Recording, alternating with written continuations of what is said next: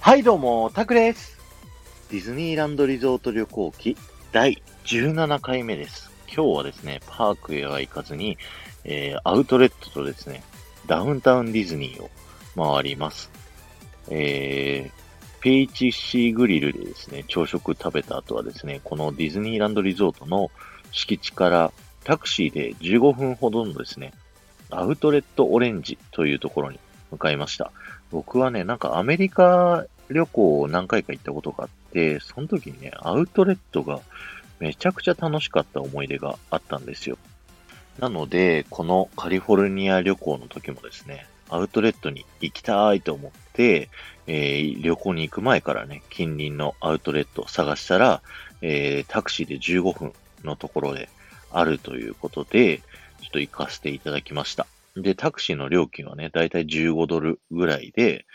バスだと5ドルで行けるらしいんですけど、バスの乗り場がですね、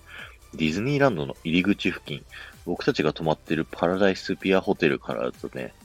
真反対なんですよ。歩いて20分ぐらいかかるのかな？っ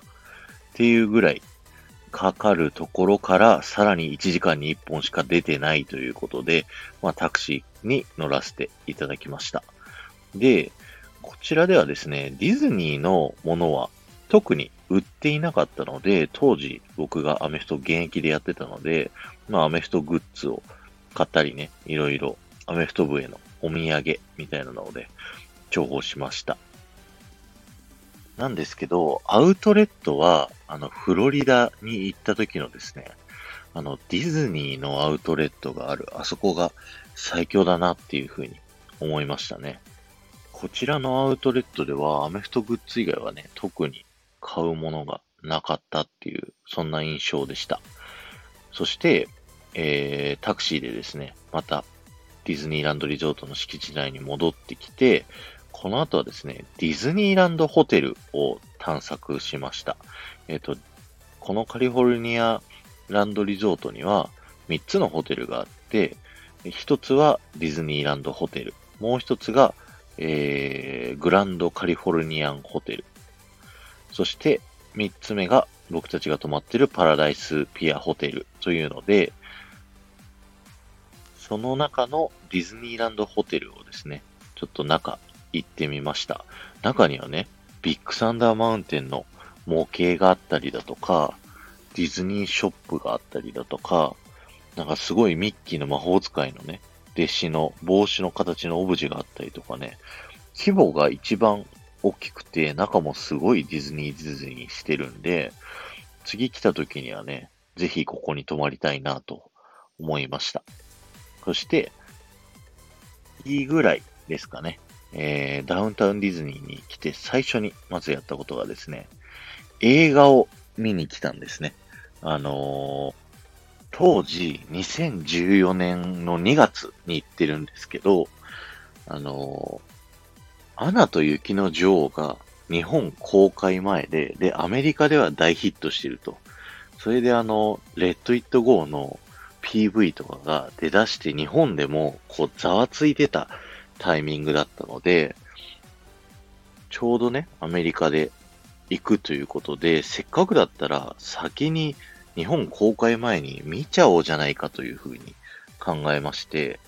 このフローズンをですね、見させていただきました。えっと、こちらではですね、すでに一般公開は終わっていて、シングアロング版というですね、まあ日本でも公開されてたんですけど、歌歌うときに歌詞がね、あの、出てきて、そこにですね、あの、玉みたいな、アナ雪だと水の結晶かな？氷の結晶か。が飛んでって一緒に歌えるというタイプの映画をね、見ることができました。シンガーロングソング懐かしいっすよね。で、値段はね、13ドル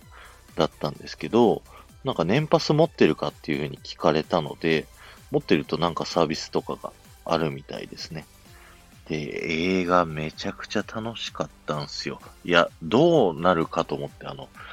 字幕でもないんで、全部英語で、あの、ストーリーとかわかるかなと思ったんですけど、さすがディズニーでですね、まあ言ってることもなんとなくわかれば、あの、歌に歌詞がついてるんで、それでなおさらね、わかりやすかったという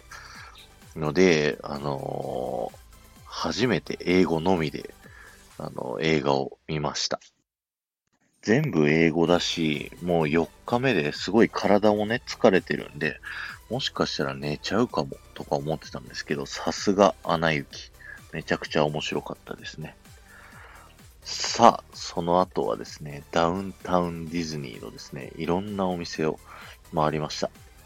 えー、ワールド・オブ・ディズニーというです、ねめちゃくちゃ大きいディズニーストア、あの、パーク内のグッズをこちらで全部買えるみたいなね、ショップがあったりとか、もう中も装飾がディズニーすごくって、中でもね、ヴィランズをモチーフにした部屋がすごくかっこよかったですね。ヴィランズの各キャラクターの手がね、壁にこうついてて、うーん、なんて言えばいいんだろうな。インスタに載せときます。で、あとは行った店がビルドアベアっていうオリジナルのテディベアが作れるお店行きました。これはね、なんか、日本にいたあの友達からこの店寄ってこいって言われまして、なんでかっていうと、なんか、オリジナルのテディベアが作れて、その服、あ、テディベアに好きな服を着せれるんですけど、えー、ダッフィーのサイズにちょうど合うんですよ。そして、ディズニープリンセスのドレスとかがたくさんバリエーションがあって売ってて、だダッフィーにディズニープリンセスの服を着せることができるというですね、ショップになってたんです。なので、友達のダッフィーに着せる用のね、ラプンツェルのドレスを買わせていただきました。あとは、レゴショップっていうのがあって、もうね、お店の前にね、トイストーリーのウッディとバズが、あの、ロケット、花火で飛んでくシーンのね、オブジェが、全部レゴでできてあったりだとか、建物内には、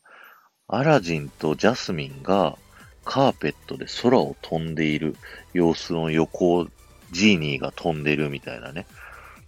そういった全部レゴでできたオブジェがあって、うわー、すごいなーって、もうそれ見るだけで楽しくなっちゃうみたいなのがあったりだとか、すごいんだけど、なんか、一切食欲がそそられないリンゴ飴がめちゃくちゃいっぱいあるんですよ、アメリカって。なんか僕が見たのは、あの、マイクのデザイン。だから緑色のデザインに目玉がポンって一個ついてるリンゴ飴がずらっと並んでて、なんだろう、すごい可愛いんだけど、一切食べたいと思わないみたいな そんなリンゴ飴が置いてあったりだとか、D ストリートっていうですね、ディズニーといろんなあのデザイン、かっこいいデザインのね、服とか、えー、携帯のケースだとかが売ってるですね、ショップがあったりとかしました。はい。こんな感じでね、ダウンタウンディズニーを満喫して、そして最後ですね、晩ご飯が、えー、ディズニーランドホテルのステーキハウス55というお店で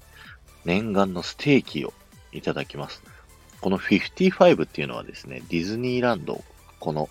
ウォルト・ディズニーが作ったディズニーランドリゾートが一番最初にできた年がね、1955年だからステーキハウス55ってついています。こちらですね、まあステーキのお店になってるんですけど、隣にですね、あの、 Goofy's Kitchen という、えー、僕が前回の配信で言った PHC グリルと並んで、えー、キャラクターと一緒にご飯が食べれるというレストランがあります。ただ、他のレストラン、えっ、ー、と、PHC グリルは朝、ブレックファーストのみなんですけど、えー、このグーフィーズキッチンはね、一日中、えー、キャラクターが回ってるので、入り口近辺にね、グーフィーがずっと立ち尽くしてたので、写真を撮らせてもらったり、遠くから、ね、盗撮したりしました。で、このステーキハウス55ですね。T ボーンステーキというものを食べさせていただきまして、いや、アメリカといえばステーキだろうってずっと思ってたんですけど、実はなかなか見つからなくて、ステーキのお店が。前に、あの、カーセイサークルレストランっていう、えー、カリフォルニアアドベンチャーの、